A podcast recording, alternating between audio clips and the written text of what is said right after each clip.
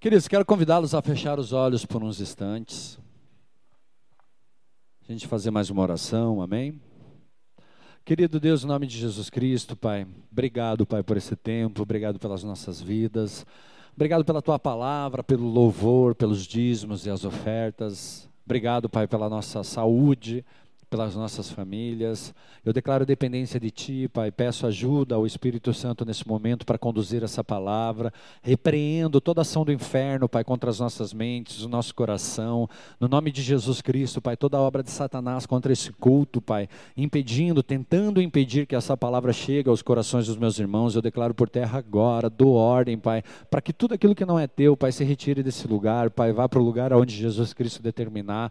Selo com sangue de Jesus os quatro cantos dessa igreja, Deus, no nome de Jesus Cristo, as nossas mentes, os nossos corações, declaro total dependência de Ti e peço ajuda, Senhor, que o Senhor me ajude a ministrar, que o Senhor me ajude a falar, que as Tuas palavras estejam em minha boca, Pai, que os meus olhos enxerguem aquilo que o Senhor quer me mostrar, Deus, no nome de Jesus Cristo, e os meus ouvidos estejam atentos à Tua voz, assim como, Pai, o coração dos meus irmãos, o ouvido dos meus irmãos e os olhos dos meus irmãos. No nome de Jesus, que o Senhor seja engrandecido nesse lugar essa noite, Pai. Amém. Aplaudo mais uma vez o Senhor, queridos. Glória a Deus. Amados, nós estamos numa série falando sobre acreditar em Deus. Essa é a, a antepenúltima palavra. Nós teremos mais uma palavra na quinta-feira que vem e no domingo nós encerramos essa série. Então te convido a estar conectado, estar ali recebendo dessa palavra, porque tem sido algo especial da parte de Deus para nós, queridos. Como acreditar, como acreditar em Deus nos dias atuais, como acreditar em Deus em momentos em que nós somos provados, como acreditar em Deus quando os nossos sonhos são roubados, como acreditar em Deus quando nós estamos numa fase de deserto, que nós temos que esperar, como acreditar em Deus em, diante de injustiças.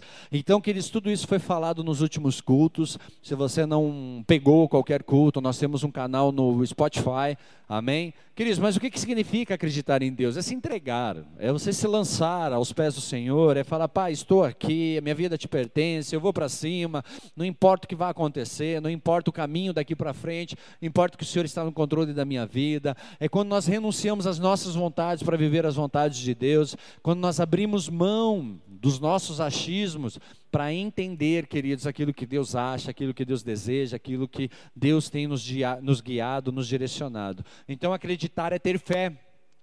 Repete comigo: acreditar é ter fé. Agora fala assim: eu tenho fé. Eu tenho muita fé. Amém, queridos. Amados, e como acreditar em Deus quando as coisas estão bem? Quando as coisas estão acontecendo do jeito que a gente imagina que era para ser. Opa, agora funcionou, agora foi. Ufa, até que enfim, Deus respondeu, Deus ouviu minhas orações. Como continuar acreditando em Deus, queridos? Porque, cara, é normal, não deveria de ser, mas é normal nós vermos pessoas entrarem, pessoas receberem e pessoas saírem depois que conquistaram aquilo que buscavam. Como assim, pastor? Muitas vezes as pessoas estão atrás das bênçãos de Deus, não do abençoador. Muitas vezes as pessoas vêm para buscar, queridos, aquilo que Deus pode oferecer. E se Deus satisfazer as vontades das pessoas, as pessoas estão lá e oh, dão joinha. Mas se não fazer, as pessoas saem fora. Ou quando conseguiram, opa, deixa para trás. Então, queridos, eu quero ler com vocês Gênesis 41, versículo 1. Põe lá para mim. Ao final de dois anos, o faraó teve um sonho. Ele estava em pé junto ao rio Nilo. Agora o versículo 14 ao 28. O faraó mandou chamar José, que foi trazido depressa do calabouço, depois de se barbear e trocar de roupa. Apresentou-se ao faraó. O faraó disse a José: Tive um sonho que ninguém consegue interpretar, mas ouvi falar que você, ao ouvir um sonho, é capaz de interpretá-lo. Respondeu-lhe José: Isso não depende de mim, mas Deus dará ao faraó uma resposta favorável. Então o faraó contou o sonho a José: Sonhei que estava em pé à beira do Nilo. Quando saíram do rio sete vacas belas e gordas que começaram a pastar entre os juncos, depois saíram outras sete raquíticas, muito feias e magras. Nunca vi vacas tão feias em toda a terra do Egito. As vacas magras e feias comeram as sete vacas gordas que tinham aparecido primeiro. Mesmo depois de havê-las comido, não parecia que os tivessem feito, pois continuavam tão magras como antes. Então acordei. Pode pular para o outro versículo 37 e 46. O plano pareceu bom ao Faraó e a todos os seus conselheiros. Por isso o Faraó lhes perguntou: Será que vamos achar alguém como este homem em que está o Espírito Divino? Disse, pois, o Faraó a José: Uma vez que Deus lhe revelou todas essas coisas, não há ninguém tão criterioso e sábio como você. Você terá o comando de meu palácio e todo o meu povo se sujeitará às suas ordens. Somente em relação ao trono serei maior que você. E o Faraó prosseguiu: Entrego a você agora o comando de toda a terra do Egito. Em seguida, o Faraó tirou do dedo o seu anel selo e o colocou no dedo de José. Mandou vestir linho fino e colocou uma corrente de ouro em seu pescoço.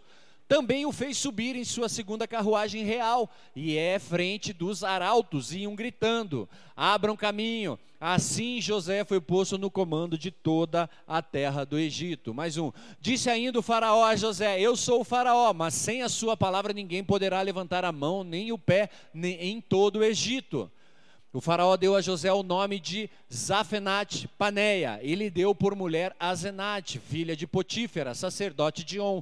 Depois José foi inspecionar toda a terra do Egito. José tinha 30 anos de idade quando começou a servir ao faraó, rei do Egito. Ele se ausentou da presença do faraó e foi percorrer todo o Egito. Até durante os sete anos de fartura, a terra teve grande produção. Até aqui. Queridos, quem conhece essa história? Amados, então vamos lá. O faraó teve um sonho, ninguém sabia interpretá-lo. Tinha um cara que estava preso lá, já fazia um tempo, dois anos na prisão, depois que ele tinha saído da, casa, da casa de Potifar. Aí faraó ficou sabendo que esse cara interpretava os sonhos debaixo de uma bênção, de uma unção de Deus. E, cara, ele pediu para que esse homem traduzisse então, interpretasse os sonhos para ele. Foi então interpretado os sonhos, ele se agradou com o que ele ouviu. Os sonhos diziam que, meu, vão ter sete anos de fartura, sete anos, cara, de fome. Então ele foi, ele interpretou o sonho e ainda deu a chave para o faraó: olha, faça isso que as coisas irão bem. Faraó achou legal aquilo ali e falou assim: Meu, acho que você é o cara que precisa governar tudo isso, você é o cara que precisa estar à frente de tudo isso. Amém, queridos? Tudo bem até aqui? Posso contar uma história para distrair? Quem quer ouvir? Ah, glória a Deus. Então, amados, um policial em uma pequena cidade parou o motorista que estava em alta velocidade na rua principal. Aí ele fala assim: Mas oficial, começou o homem, eu posso explicar. Aí o policial falou: Fique quieto. Disparou, vou deixar você se acalmar na prisão até que o chefe volte. Aí, queridos, ele falou, mas policial, eu só queria dizer que. Ele interrompeu de novo. Eu disse para você ficar quieto. Você vai para a cadeia. Amém? Tudo bem até aqui? Aí, poucas horas depois, o policial chega. Ele foi lá, deu uma olhada no, no seu prisioneiro e disse: Sorte a sua que o chefe está no casamento da sua filha. Então ele estará de bom humor quando voltar. Então o preso olha para o policial e diz: Eu não contaria com isso. O policial falou: Por quê? Porque eu sou um noivo. Queridos, o que medo. Amados, preste atenção. E de repente, imagine qual é a reação desse policial. Preste atenção comigo. Com certeza, ele foi lá e tirou esse cara às pressas. Meu, corre, corre, corre, que ainda dá tempo. Vai para o seu casamento. Sabe? Porque ele, imagine, ele ia chegar para o chefe dele e dizer: prendi o noivo. Ia dar B.O. Amados, José, ele estava preso e depois de mais de dois anos na prisão, tendo suportado 13 anos de altos e baixos em sua vida, de repente se viu libertado. Sai, sai, sai, sai, vem cá, vem cá, vem cá, vamos fazer barba, cabelo, bigode. Meu, veste uma roupa da hora, você vai falar com o faraó. Pense a cena, imagine a cena. Cara, de um dia para o outro ele foi levantado como CEO do Egito, de todo o Egito. Cara mandava, governava. Amados, com todas as vantagens, com todos os privilégios no seu escritório ali, incluindo uma carruagem e casado em uma das principais famílias do Egito. Você consegue prestar atenção nisso, queridos? Preste atenção no que aconteceu aqui. Cara, escravo, foi líder na casa de Potifar, foi traído, enganado, foi jogado na prisão, foi esquecido. Durante dois anos ficou preso. De uma hora para outra, falei: vem, vem, vem, vem, vem, vem, vem. É você o cara, você é o cara, você é o cara. Mano, vestiu uma roupa bacana, barbeou, ficou lindão. Chegou lá, cara, recebeu um anel da hora. E daí falar: agora, além de tudo, você comanda tudo aqui agora. Você é o CEO desse lugar e você ainda está casado com essa mulher que é uma das, das principais famílias, é filha de uma do homem das principais famílias do Egito. Queridos, enquanto José esfregava os olhos ali, ele mal podia acreditar no que havia acontecido com ele. Depois de anos de contratempos e lutas, finalmente as coisas estavam indo bem: sucesso, poder, privilégio, vantagens, posses e posição. Confesso para vocês, queridos, que às vezes eu paro e olho assim, eu falo, meu, o que está acontecendo? Caramba, o que, que aconteceu na minha vida? Porque eu olho ali e eu falo, caramba, quem eu era? E aonde Deus me colocou. Não pelo fato de eu ser pastor, queridos, não pelo fato de eu estar à frente da igreja, não é por isso, mas simplesmente pelo que Deus fez, aquilo que Deus operou em nossa casa, em nossa família, nas nossas vidas, o que Deus transformou, o que era e o que Deus fez ser. Amados, então assim, ele se depara com aquilo ali, pô, o cara tá lá, tem sucesso, poder, privilégio, vantagens, posição, queridos, tem posses. E nas últimas semanas nós temos olhado para os vários eventos da vida de José, queridos, e aprendemos com todas a, as situações que ele viveu. Ele aprendeu a confiar em Deus nos momentos mais difíceis da sua vida. Nós fomos passo a passo em relação àquilo ali, cada fase da vida dele, como ele confiou em Deus. E hoje nós voltamos o nosso foco, queridos, para como José continuou a confiar em Deus, quando, depois de todos os anos em que de dificuldade, todos os anos em que ele teve ali as lutas, as batalhas dele e as adversidades, e de repente José se depara com o sucesso. Porque, queridos, uma coisa é você, tipo, você vê o sucesso, sabe? Você ir conquistando ele, sabe, ali, ó, dia a dia. Não que José não tenha feito isso, mas, cara, ele saiu da prisão para o palácio. Presta atenção nisso, é muito diferente do que você começar numa empresa, fui lá, ou fui promovido, ou de novo, mais uma vez promovido, mais uma, mais uma, ou agora sou CEO. Ele não, ele estava na prisão e de um dia para o outro de uma hora para outra, é vem, vem, vem, vem, que você é o cara. Você é o escolhido. Cara, quem que já assistiu aquela série do Netflix? Vou fazer propaganda de série do Netflix aqui. Como que é o Survivor lá? Sobrevivente designado. Em inglês é Designate Survivor. Survivor, isso aí. Quem já assistiu essa série? Amado, se você não assistiu, assista. Porque o cara era assim, meu. De uma hora para outra ele virou presidente. E de repente ele teve que ser líder. Cara, você que é líder, vai lá assistir isso dali, ele vai, olha, vai te ensinar muita coisa, é muito top. E então assim, como eu disse, nós aprendemos várias coisas com a vida de José em relação a como confiar em Deus em momentos difíceis. Mas como nós confiamos em Deus, queridos, quando as coisas aconteceram, quando as coisas mudaram de uma hora para outra. Cara, tem, tem uma pessoa que disse uma vez: nem todos os homens podem carregar uma xícara cheia. Por quê? Porque eles vão derrubar.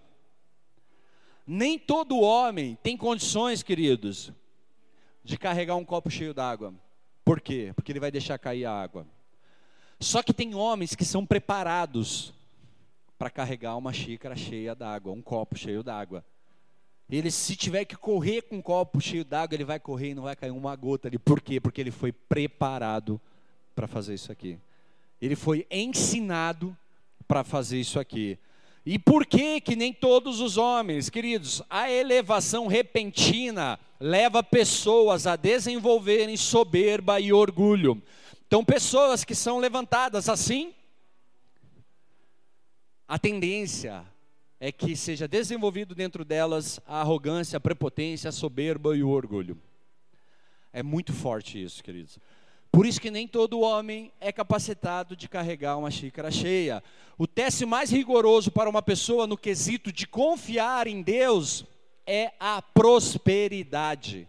O teste mais difícil que para que uma pessoa, sabe, demonstre o tamanho de fé que tem em Deus é o fator prosperidade. Amados, como José lidou com o teste mais exigente de todos? Na dor, queridos, quando você está no fundo do poço, só tem uma direção para olhar, é para cima.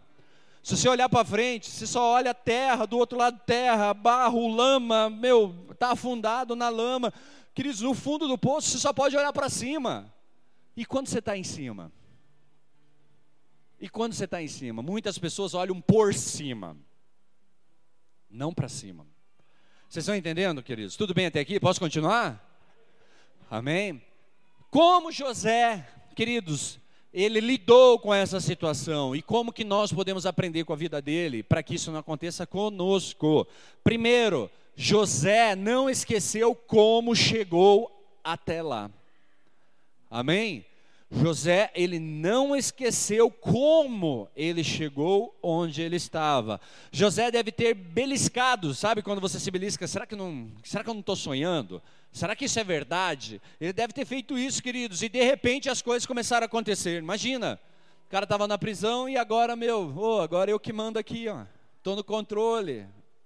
É nós, irmãos, manda atrás todo mundo. Jacó, vem para cá, toda a galera. Foi assim que aconteceu? Não. 13 anos, queridos, 13 anos de turbulência. Às vezes a gente passa 13 dias de turbulência já quer se matar, quer acabar com tudo, quer se jogar lá da ponte de, do, da entrada de Rio Branco do Sul. Por 13 dias de turbulência, o cara passou 13 anos. Amados, eu passei 21 anos de turbulências, de lutas, de guerras. E às vezes, cara, 13 dias.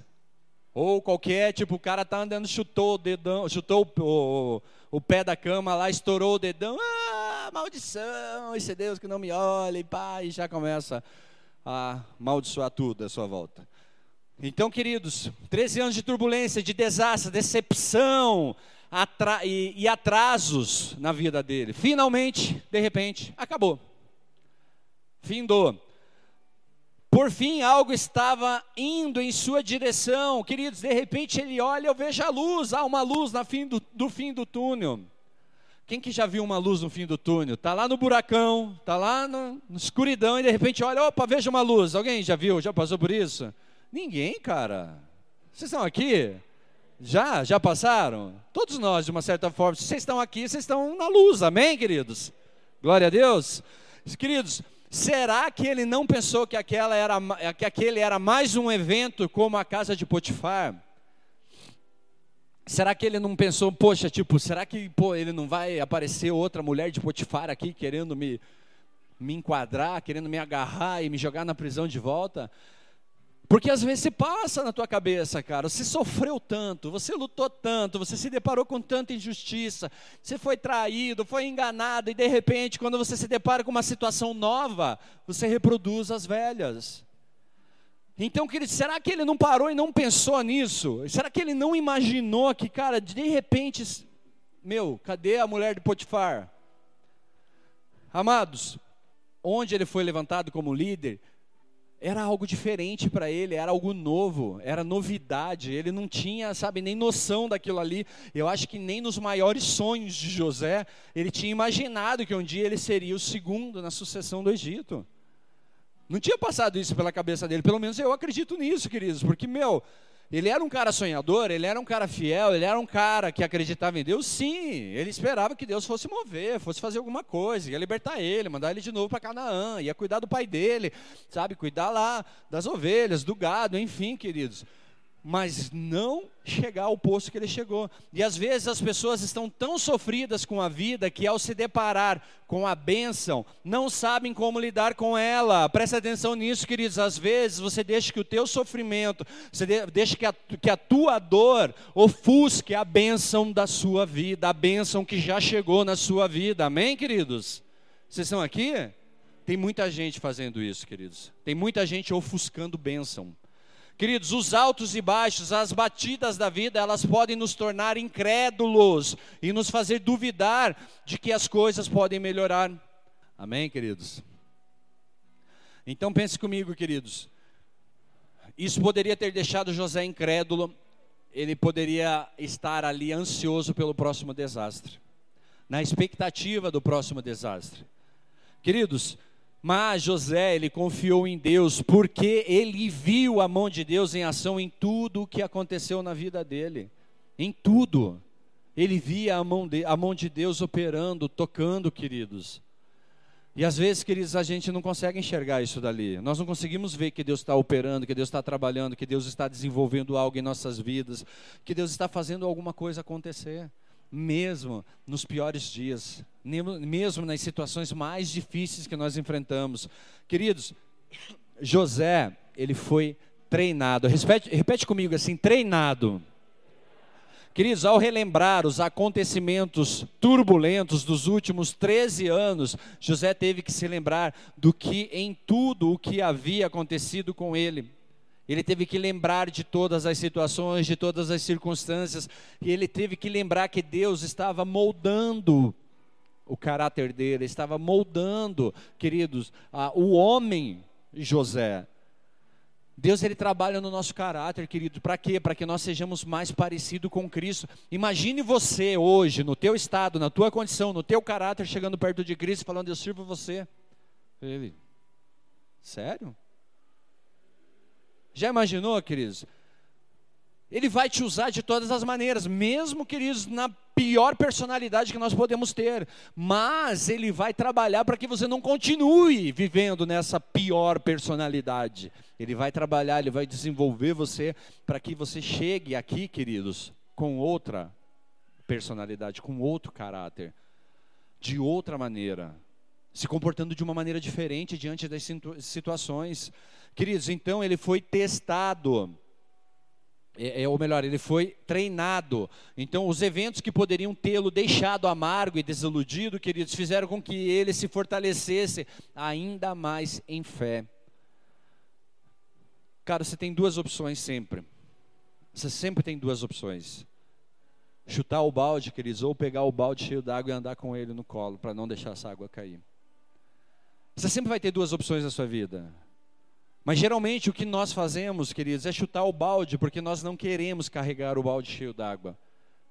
Então nós precisamos mudar a maneira de pensar e olhar que as circunstâncias das nossas vidas, elas nos capacitam a viver algo grande com Deus. Quem está aqui? Aquilo que você passa de dificuldade, aquilo que você está passando de luta, ela te capacita a viver algo grande com Deus, a viver algo diferente com Deus. Amados, o sucesso de uma pessoa, ela não está relacionado à posição que ela ocupa. O sucesso de alguém não está relacionado à posição que você ocupa no momento. O sucesso de uma pessoa, queridos, ela é medida através dos obstáculos que ela venceu para chegar onde está. Então, queridos, você olhar uma pessoa aqui, você não pode medir que essa pessoa é bem-sucedida porque ela está aqui. Você precisa avaliar o caminho que ela traçou, os obstáculos que ela enfrentou, todas as dificuldades para ela conseguir chegar aqui. Isso define uma pessoa bem-sucedida. Isso define uma pessoa de sucesso. Raramente você enxerga nos momentos de dor os benefícios que aquele momento lhe proporciona. Por quê? Porque você está focado na dor. Você olha para a dor, ai, está doendo, está doendo, está doendo. Queridos, mas se você aprender a olhar para o benefício que a dor traz, você vai entender, queridos, que quando olhamos para trás, vemos as mãos de Deus nos preparando para o que Ele tem reservado para nós.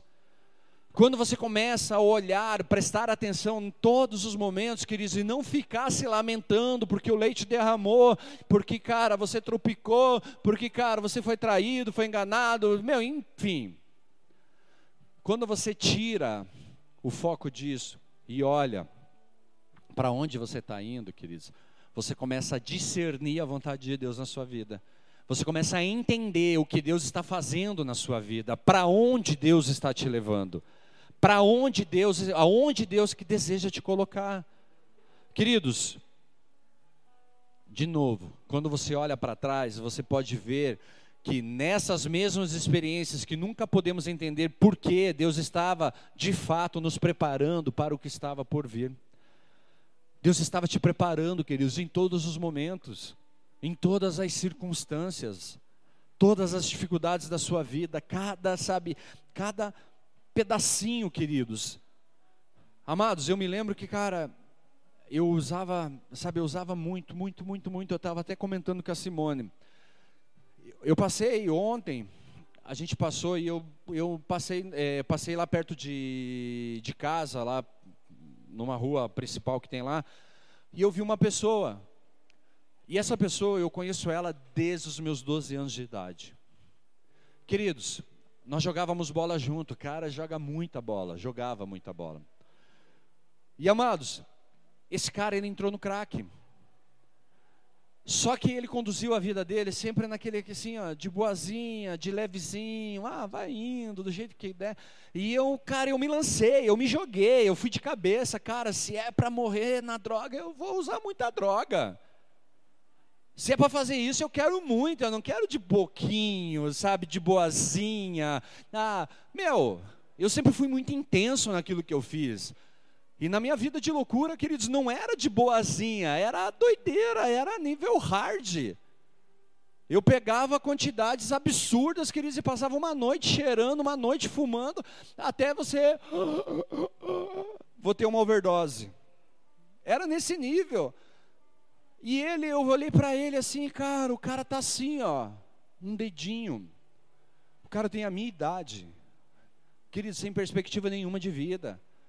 E ele só consegue olhar para aquele momento. Ai, mas a vida é tão cruel comigo. Ai, que difícil, que luta, que não sei o quê. Aí arruma desculpas. A gente já tentou internar o cara, o cara não quer ser internado. A gente já tentou ajudar o cara, o cara não quer ser ajudado. O cara tipo arruma, ah, mas se eu sair daqui, quem que vai cuidar da minha mãe? Mano, quem que está cuidando da tua mãe hoje, criatura?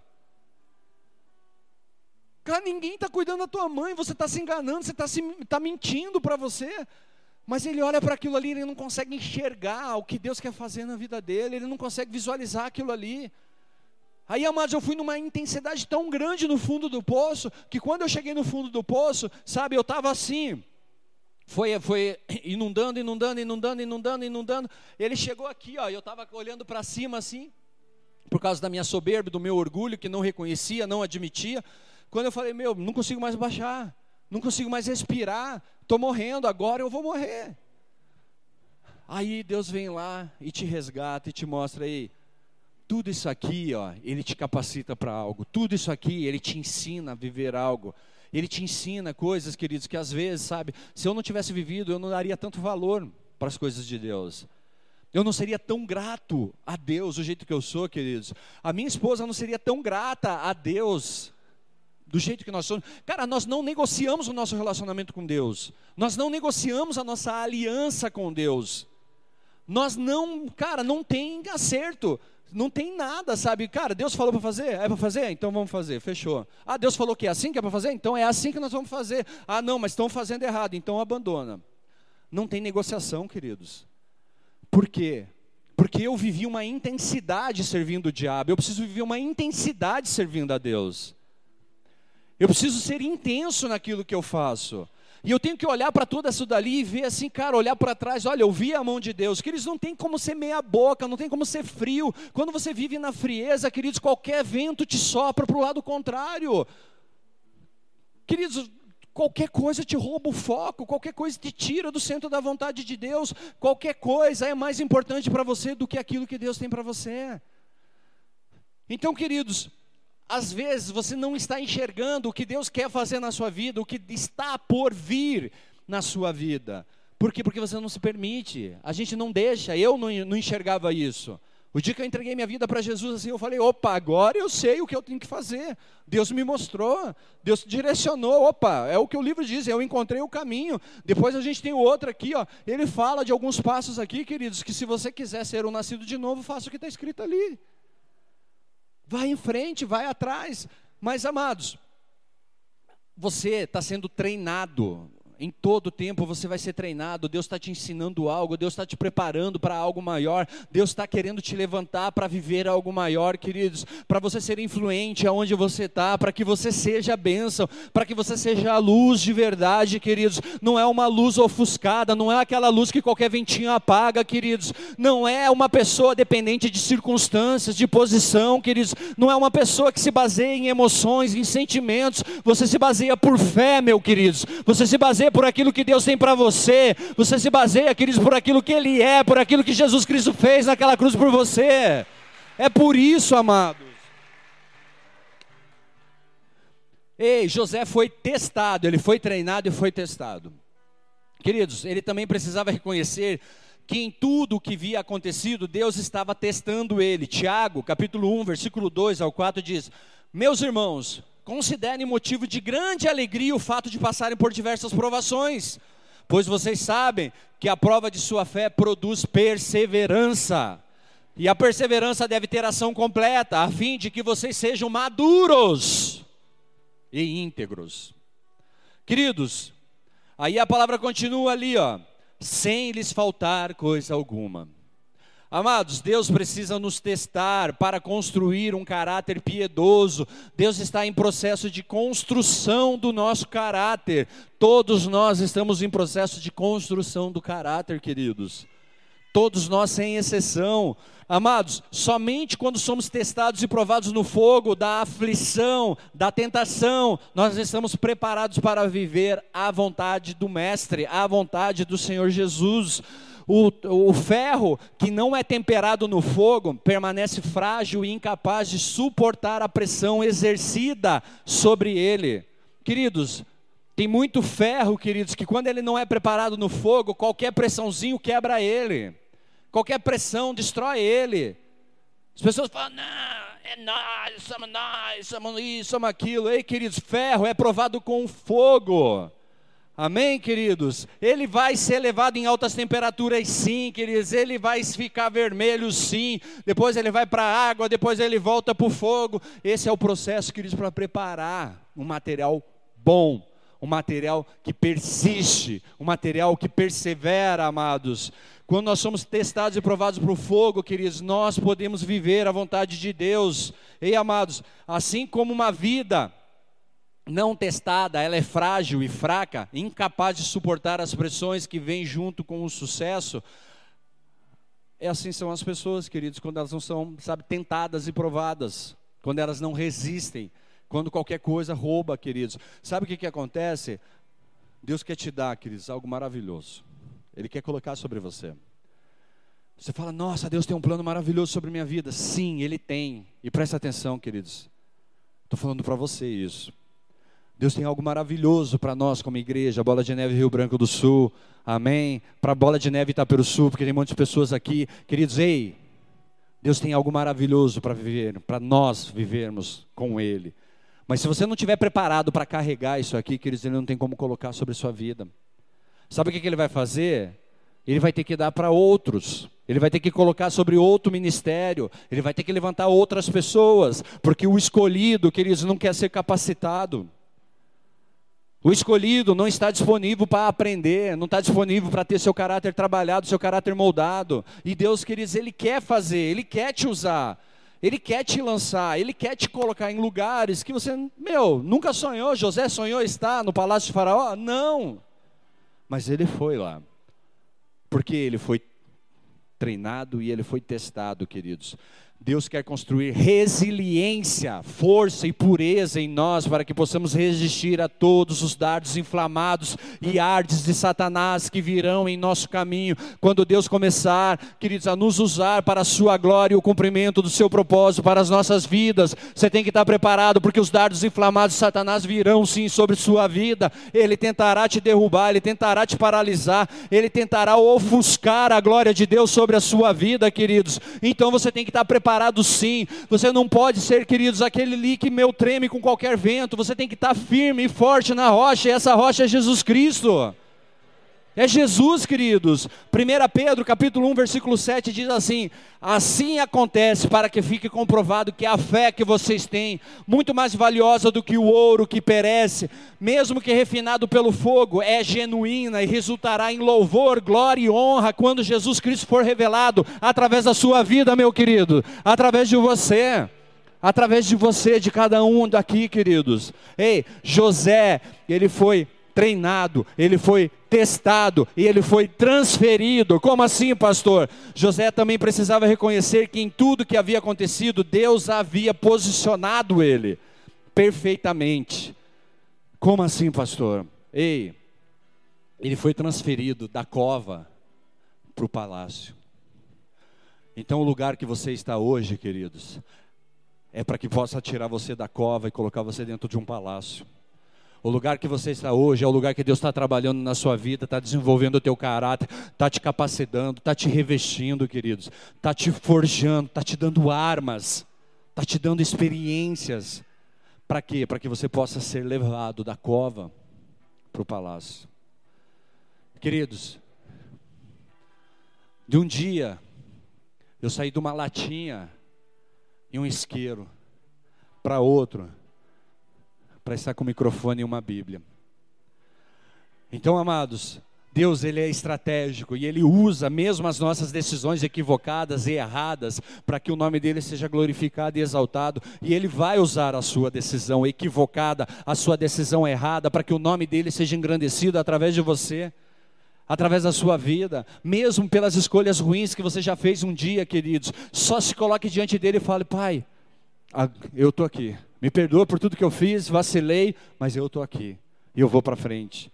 Antes que pudesse piscar, ele foi arrastado para fora da cova, queridos, ele foi barbeado, foi vestido, foi colocado diante de umas pessoas mais influentes do mundo inteiro. Ei, amados, pense comigo, José sabia que o faraó teve um sonho quando ele estava na cadeia? Não, ele não sabia. Ele sabia que todos os sábios do Egito não conseguiram interpretar o sonho do faraó? Não, ele não sabia. Queridos, ele sabia que o mordomo-chefe finalmente se lembraria dele? Não, ele já tinha esquecido, fazia dois anos. Ele sabia que Faraó mandaria chamá-lo imediatamente? Não, ele não sabia, queridos. Mas ei, presta atenção. Ele estava preparado para o momento. Ele estava preparado para aquele momento. Queridos, ele não sabia, José era apenas mais um dia no seu escritório, mas Deus sabia, Ele havia colocado José perfeitamente no lugar certo, na hora certa. Então, queridos, quando você se depara com uma situação que você fala assim: Meu Deus, o que está acontecendo? Ei, é Deus colocando você no lugar certo, na hora certa, para você manifestar os frutos do Espírito, para você manifestar, queridos, aquilo que Deus tem desenvolvido em você, aquilo que Deus tem te ensinado, aquilo que Ele tem trazido até você. É o lugar certo, para, queridos, para você expressar, para você pôr para fora aquilo que você confessa com a sua boca. Vocês estão aqui, queridos? Amados, só Deus pode pegar um escravo estrangeiro de 30 anos, definhado na prisão, e em menos de 60 minutos fazê-lo andar na limusine de vice-presidente, ou seja, na carruagem. E amados, só Deus pode pegar um escravo estrangeiro e transformar num príncipe. Só Deus pode pegar você, queridos, na situação que você está hoje, queridos, e te levantar, queridos, de uma cova e te colocar num palácio. Só Deus pode pegar e mudar e transformar a tua realidade. Só Deus, queridos, pode tocar na sua casa, tocar na sua família, ou seja, no que for. Amém, queridos. Podemos aplaudir o Senhor por isso?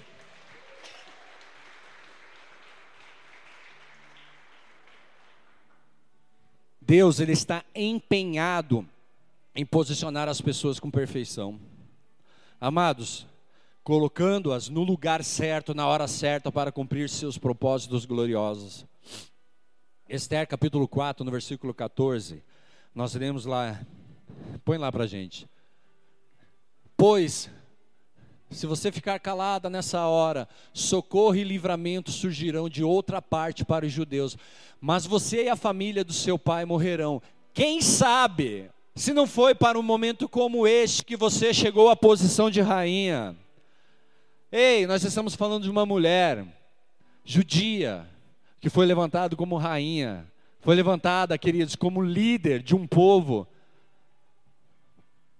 E o seu tio fala: será que não foi para um momento como esse que você está aí na posição que você está?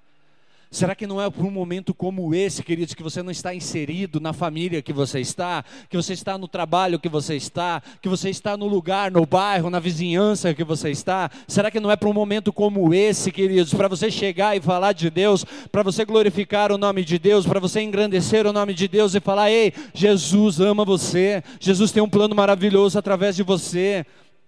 Queridos, Esther era uma mera judia levantada como rainha para que Deus a usasse para libertar o seu povo, e Deus está levantando príncipes, está levantando príncipes e princesas nesse lugar, queridos, para libertar o seu povo que é escravo nessa cidade, amém? Quem toma posse disso?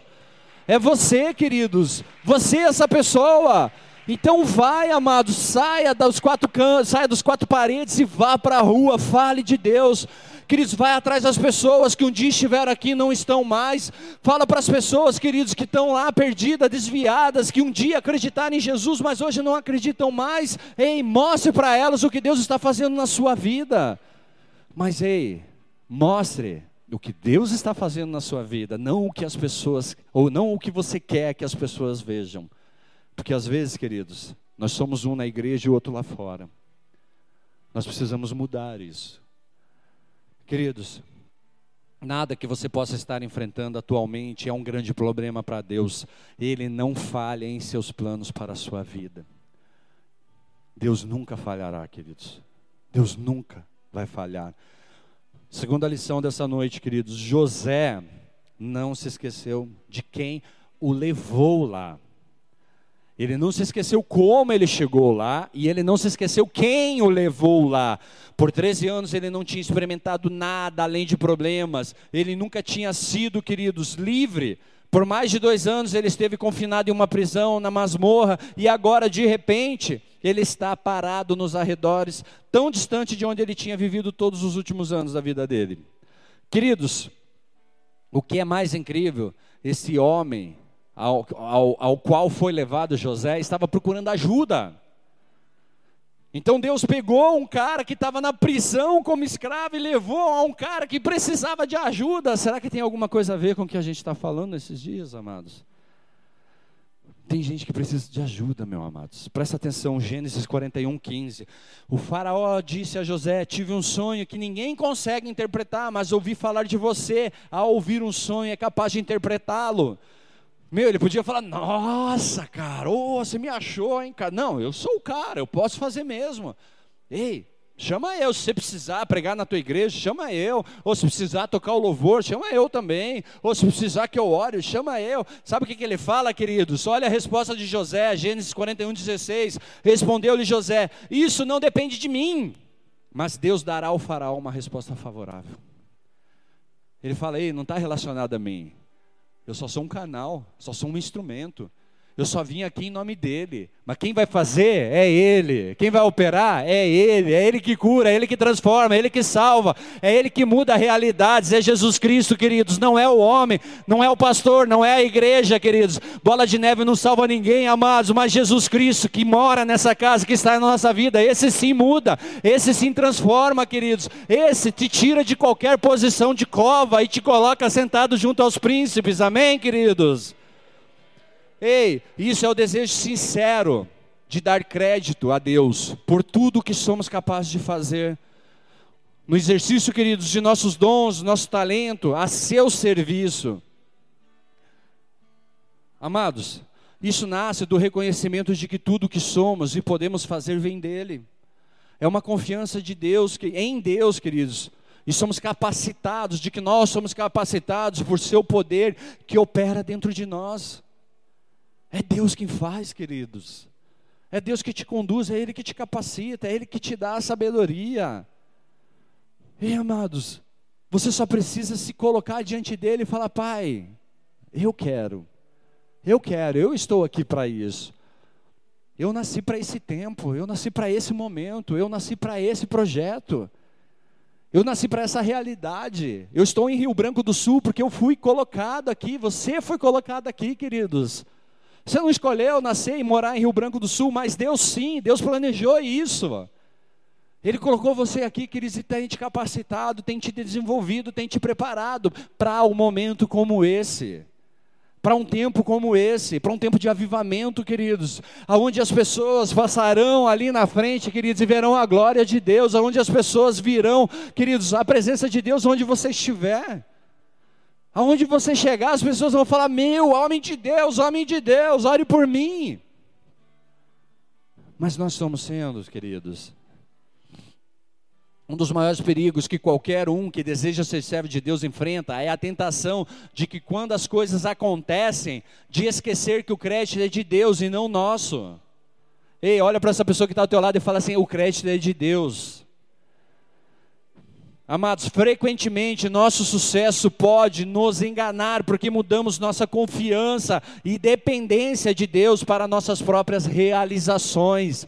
Ah, eu que consegui, eu sou o cara, é eu, é eu, é eu, tiro eu e coloca ele, queridos. Tiro eu e coloca Deus nessa causa. Amém? Vocês estão aqui, queridos? É Ele quem faz. Antes de José ser elevado por Deus a um poder, privilégio, posses e posição, Deus teve que trabalhar nele por 13 anos para que ele não se esquecesse de quem o levou lá. Amados, Deuteronômio 8, 17 e 18 diz: não digam, pois, em seu coração: a minha capacidade e a força das minhas mãos ajuntaram para mim toda esta riqueza.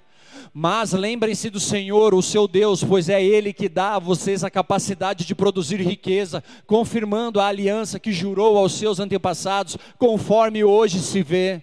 Pode mais um lá. Mas se vocês se esquecerem do Senhor, o seu Deus, e seguirem outros deuses, prestando-lhes culto e curvando-se diante deles, asseguro-lhes hoje que vocês serão destruídos. Ei, é Ele, amados. É por Ele. Quando Deus responde as orações em nossas vidas, quando as coisas começam a andar do nosso jeito, quando o sucesso além de nossos sonhos cai em nosso colo, nos aproximamos de Deus, queridos, ou nos afastamos de Deus. Queridos, damos-lhe o crédito ou damos-lhe as costas. Qual é o nosso comportamento quando o sucesso bate a porta? Qual é o nosso comportamento quando você consegue realizar os seus sonhos, quando você consegue alcançar os seus objetivos? Amados, eu me lembro, eu tinha um eu tinha um cadete. E eu usava esse cadete para buscar parada, para fazer correria, para traficar e tal e tudo mais. E um dia eu me endividei tanto com o traficante, tanto, tanto, tanto, tanto, tanto, que eu tive que, sabe, negociar o carro para poder pagar.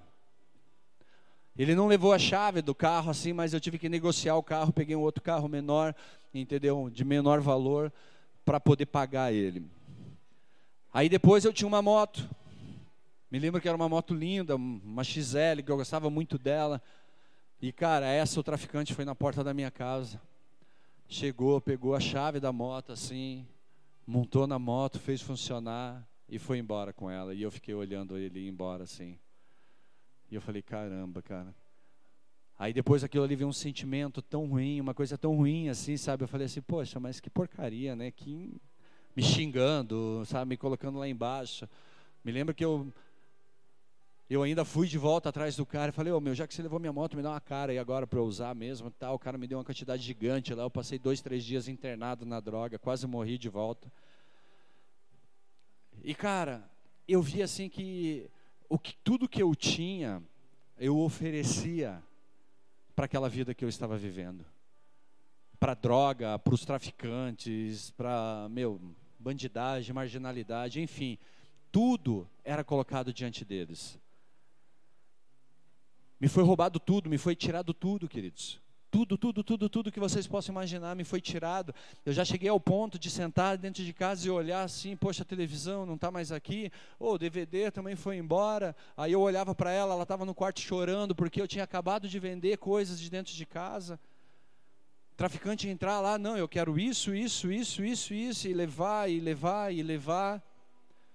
E a gente sentava ali assim, e eu ficava na sala olhando tudo aquilo ali assim, eu não conseguia reagir, não conseguia ter força para mudar aquilo ali assim, mas eu escutava as lágrimas dela, eu escutava o choro dela naquele momento. E um dia, queridos, eu falei para Deus assim: "Ei, me ajuda. Me ajuda, eu quero sair disso, eu não quero mais ficar nisso, me ajuda. Ele me trouxe memórias, pessoas que poderiam me ajudar. Eu fui atrás dessas pessoas, queridos, e eu me entreguei a Deus. Mas eu nunca esqueci, queridos, do lugar que Deus me tirou, eu nunca me esqueci de cada detalhe do que eu vivi. E quando eu estou me engrandecendo, eu me lembro da sujeira que eu vivia, eu me lembro do meu dedo queimado, eu me lembro das coisas que eu tirei de dentro de casa, dos dias que eu roubei a minha esposa, que eu menti, que eu traí, que eu enganei.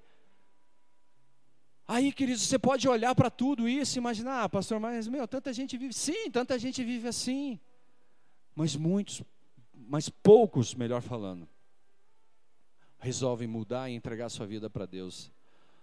E um dia um profeta chegou para mim e falou assim: Ei, eu sei o que Satanás tirou de você. Eu sei o que ele roubou, eu sei que ele tocou na tua casa, eu sei que ele tirou tua vida, eu sei que ele roubou tua família, eu sei que ele destruiu teu emprego, eu sei que ele acabou com o teu relacionamento, com o teu casamento. Mas eu tenho uma parada para dizer para você. Tudo que foi te roubado, Deus te dará em dobro. Deus te devolverá em dobro.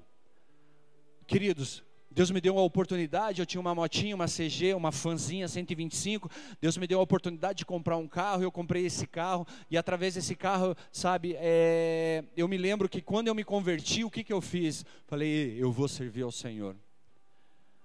Eu vou servir ao Senhor. Eu fazia 10, 15 viagens assim para ir buscar os irmãos para trazer para a igreja, para levar para a igreja, para trazer para a igreja. Eu chegava, queridos, eu saía uma hora de casa para fazer correria, para levar os irmãos para a igreja, para fazer as correrias, para poder abençoar a vida dos outros, queridos, porque eu me lembrava, ei, ó, da onde Deus me tirou, olha da onde Deus me tirou. Agora eu sou motorista dos irmãos que falam mal de mim pelas costas, mas eu estou servindo o meu Deus. Eu estou fazendo correria para as pessoas que não me valorizam, as pessoas que não me honram, as pessoas que, queridos, só querem me sugar, mesmo sendo os irmãos da igreja, mas eu estou servindo o meu Deus. Antes eu estava servindo Satanás, antes eu estava servindo o diabo e eu era a pessoa que sugava, eu era a pessoa que roubava. Aí Deus veio e falei, filho, agora eu posso te colocar aqui. Aí Deus me deu um carro um pouco melhor, foi lá, nos abençoou, um carro um pouco mais confortável do que o Uno Mil que nós tínhamos. A gente entrou dentro do carro e falou: Nossa, como Deus é bom. Eu poderia falar, nossa, mas esse carro eu não posso pôr nos barrancos, eu não posso pôr nas valetas, eu não posso pôr pô, ali, vai atolar. Falei, meu, o carro é de Deus. Ele que me deu. É de Deus, eu vou enfiar onde ele tiver, que aonde ele mandar, eu vou colocar, onde ele falar, eu vou a gente continua na mesma luta, levando os irmãos, buscando os irmãos, trazendo, ministrando, visitando, levando cesta básica, orando, abençoando, comprando, é, ofertando na vida dos irmãos, queridos. Me lembro que uma vez a gente tinha um acampamento do Águias da Bola. Queridos, 90 crianças. Dessas 90 crianças, mais cinco tinham condições de pagar. Cada inscrição para levar elas para esse acampamento, aonde elas chegariam na sexta-feira, elas poderiam curtir uma tipo, uma montanha russa lá, tinha piscina, tinha gente deles, meu, que nunca tinha visto uma piscina. A piscina deles, queridos, era a pocinha que se formava da chuva. Queridos, eles nunca tinham vivenciado aquilo ali. E cara, muitos deles, queridos, não tinham três refeições no dia, eles nunca tomaram um café da manhã, um almoço, uma janta e ainda sobremesa. Nós colocamos 90 pessoas dentro de um ônibus, queridos. Queridos, praticamente, eu diria que cerca de uns 20 daqueles, eu e a Simone pagamos nós ofertamos na vida deles. Os outros a gente correu atrás, a gente ia, a gente fazia, a gente vendia bombom lá na frente, a gente pedia para os irmãos, falou, abençoa a vida de um irmão, eu pedia na empresa. Queridos, a gente fez a correria, sabe por quê? Porque eu fazia toda a correria do mundo para ganhar dezão, para fumar uma pedra. Por que, que eu não podia fazer a maior correria do mundo para levar um irmão para ser abençoado por Deus, uma criança para ser abençoada por Deus? Mas eu levei 90 crianças elas tiveram uma experiência única, algo meu, algo extraordinário nós vivemos aquele dia, aquele final de semana. Marcou a vida dessas crianças. A maioria delas hoje tem aí seus 23, 24, 25, me ligam, falam, professor, que saudade eu tenho de você. professor, que vontade que eu tenho de ir lá te visitar. Pô, eles não vêm para cá, queridos, que eles são tudo da região de Almirante Tamandaré, aquela região para lá, para ficar longe para vir para cá. Mas, amados, eles ligam e falam, pastor, me chamam de professor, professor, que saudade eu tenho de você. Pô, que vontade que eu tenho de trocar ideia com você. Que saudade eu tenho dos pães de mortadela, com os pães de mortadela, os pães com mortadela. Que saudade do acampamento. Por que, que eu estou falando isso, queridos? Porque eu preciso ser grato, queridos. Eu preciso lembrar o que Deus está fazendo na minha vida. O que Deus está trabalhando na minha vida, queridos. Muitos de nós entramos dentro de uma igreja, queridos, e ficamos ali, ah, mas a igreja, todo mundo, o pastor só cobra, o pastor só exige. Ei, amado, sabe por que, que eu exijo? Porque eu sei que tem um monte de irmão nosso, um monte de filho nosso, um monte de criança nosso, que talvez nem tenham comido hoje. Talvez nem tenham se alimentado, mas os nossos filhos têm comida. Os nossos filhos têm um teto. Os nossos filhos, nós estamos cuidando para não ir para a droga. Os nossos filhos, nós estamos trabalhando ali para que eles não precisem viver essa realidade. O Mateus é uma criança privilegiada, queridos. E eu glorifico a Deus por causa disso, porque ele é uma criança privilegiada, ele estuda a Bíblia, ele ora comigo, ele toca louvor comigo, ele vem para a igreja, ele dá umas varadas na água de vez em quando, mas ele está ali caminhando do meu lado. E quantos que eu conheço, queridos, que amanhã depois estarão, sabe, populando as cadeias por aí? Quantos que eu conheço que amanhã depois não vão ter uma oportunidade de ouvir assim uma palavra de conforto? Porque ei, a mãe vai estar chorando no velório dessa criança, sabe por quê? Porque os filhos de Deus não se levantam para ir é, lá, queridos, pregar a palavra. Os filhos de Deus não vão lá, queridos, tentar trazer essas pessoas para perto de Deus. Os filhos de Deus estão preocupados consigo. Os filhos de Deus estão preocupados, queridos, com o seu conforto, com as suas necessidades, com as suas dores. Ao invés, queridos, de olhar para a missão, olhar para aquilo que Deus tem para cada um de nós. Amados, lembre-se, quando Deus trabalha em sua vida, pare e agradeça a Ele por abençoá-lo. Pastor, mas eu não ganhei nada esse dia aí, amados. Você está de pé, você está respirando, amados. Você levanta, você acorda. Ei, você abriu seus olhos, você não está numa cama de hospital. Glorifique a Deus por causa disso, queridos. Glorifique a Deus porque você está vivo, você pode trabalhar, você pode correr, você pode falar, você pode fazer o que você quiser. Às vezes você fica ali se diminuindo, sabe? Ai, miserável que eu sou. Ei, queridos, glorificado seja Deus pela sua vida. Abençoado é você, meu amado. Abençoado é você, você é um filho escolhido, é um cara separado por Deus. Você foi, sabe, tirado de um lugar e colocado aqui para Deus falar para você: "Ei, amado, eu te amo". Eu te amo. Quando você receber elogios em seu caminho, dê a Ele o crédito pela capacidade que Ele lhe deu de realizar o que você tem. Se você sabe fazer alguma coisa, querido, se você é bom no que você faz, dê a Ele o crédito disso, porque fui ele, foi Ele que colocou isso sobre a sua vida. Foi Ele que te deu isso, queridos. Quando você for honrado de alguma forma, certifique-se de honrá-lo, por abençoá-lo, porque Ele colocou pessoas do teu lado que te honram. Que te honram. Glória a Deus, queridos, eu sou muito grato a Deus pelas pessoas que Deus colocou do meu lado. Pessoas que correm comigo, pessoas que compram a ideia, pessoas que pagam um preço, que vão para cima. Mas eu sei, queridos, que nós somos um exército, só que pô, boa parte desse exército ainda não se levantou. Nós somos um exército, queridos, não é um, exército de 10 pessoas, de 15 pessoas. Ei, queridos, nós somos um exército igual aos 300 de Gideão. Nesse lugar, queridos, tem 300 guerreiros igual o Senhor, igual o Senhor deu para Gideão, e você é um deles. Você só precisa se levantar, só precisa se posicionar e falar: ei, cadê minha espada? Cadê aí minha luva de boxe? Cadê o que eu preciso fazer para lutar? Parar de se diminuir, parar de, ai que triste, ó céus, ó vida, como minha vida é infeliz. Ei, queridos, você é abençoado, você é amado. Tá com dor, levante e ore por você. Tá chorando, ei, dobre os joelhos, chore pelo Senhor. Tá doendo, queridos, se coloque diante do altar do Senhor e fale, Pai, tá aqui meu coração, me trata, me cura, me liberta disso. Mas não continue vivendo, queridos, nessa condição. Não continue vivendo nessa situação se lança aos pés de Deus.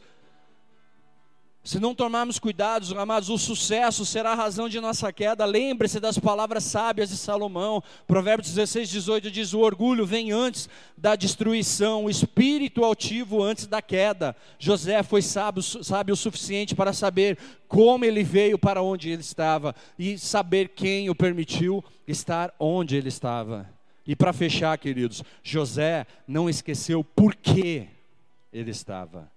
Amados, ele, ele sabia por que, que ele estava lá, ele sabia como ele estava lá e quem o levou até lá. Ei, com o tempo, tudo que Deus disse a José se tornou realidade. Sete anos de abundância, sob a sábia liderança de José. Enormes celeiros foram construídos para armazenar o excesso de colheita, queridos. Tudo que Deus disse a José se cumpriu, o que ele falou sobre a abundância se cumpriu. Deus deu talento para ele administrar tudo aquilo ali, queridos. Ele sabia porque ele estava lá e apesar de ter uma posição de poder, ele usou sua posição para ajudar todas as pessoas a sobreviverem. queridos, a uma das fomes mais devastadoras da história. Gênesis 45, 5, 7 diz: Agora não se aflijam, nem se recriminem por terem me vendido para cá, pois foi para salvar vidas que Deus me enviou adiante de vocês. Já houve dois anos de fome na terra, e nos próximos cinco anos não haverá cultivo nem colheita, mas Deus me enviou à frente de vocês para lhe preservar um remanescente nesta terra e para salvar-lhes a vida com um grande livramento. Ei, queridos, sabe por que Deus está levantando você? Porque chegará o momento da maior tribulação. Chegará o momento, queridos, da maior dificuldade, da maior luta. E você está preparado, você está sendo preparado, você está sendo treinado, queridos, para guardar milhares e milhares de vidas que não têm condições de andar com as suas próprias pernas. Que não têm condições, queridos, de, de, de olhar e ver, queridos, a vontade de Deus. De olhar e ver, queridos, aquilo que Deus está fazendo na vida deles. Amados, Deus quer fazer o mesmo por você, você não vai entregar as rédeas de sua vida a Satanás. Você precisa entregar as rédeas da sua vida a Jesus Cristo, queridos. Eu estou aqui clamando para você essa noite, dizendo para você assim: ei, Olhe para Jesus, queridos. Olhe para Jesus agora, nesse tempo. Olhe para Jesus nesse instante. Jeremias 29, capítulo, eh, capítulo 29, versículo 11 diz: Porque sou eu que conheço os planos que tenho para vocês, diz o Senhor. Planos de fazê-lo prosperar e não de lhes causar dano. Planos de dar-lhes esperança e um futuro. Então vocês clamarão a mim, virão orar por, a mim e eu os ouvirei. Vocês me procurarão e me acharão quando me procurarem de todo o coração não. Ei, esses são os planos de Deus para a sua vida, queridos. Quando você o procurar, você o achará. Quando você se compromete de todo o coração com o senhorio de Jesus, com sua liderança, e ao confiar tudo a Ele, Ele lhe dará esperança, Ele dará futuro, Ele te capacitará, Ele te dará as respostas, queridos. Ele derramará sobre a sua vida a unção que você precisa para esse momento, as palavras de sabedoria que você precisa para esse momento. Mas ei, amados, não esqueça de quem te colocou onde você está. Não esqueça daquele, queridos, que morreu naquela cruz por você, que deu a sua vida por você, que entregou tudo o que tinha. Deus amou o mundo de tal maneira que deu o seu único filho, seu filho unigênito, para morrer por minha vida e por sua vida para que eu e você não venhamos a perecer, queridos, mas que nós tenhamos vida, vida em abundância, que nós tenhamos acesso à eternidade, que nós tenhamos acesso ao Pai.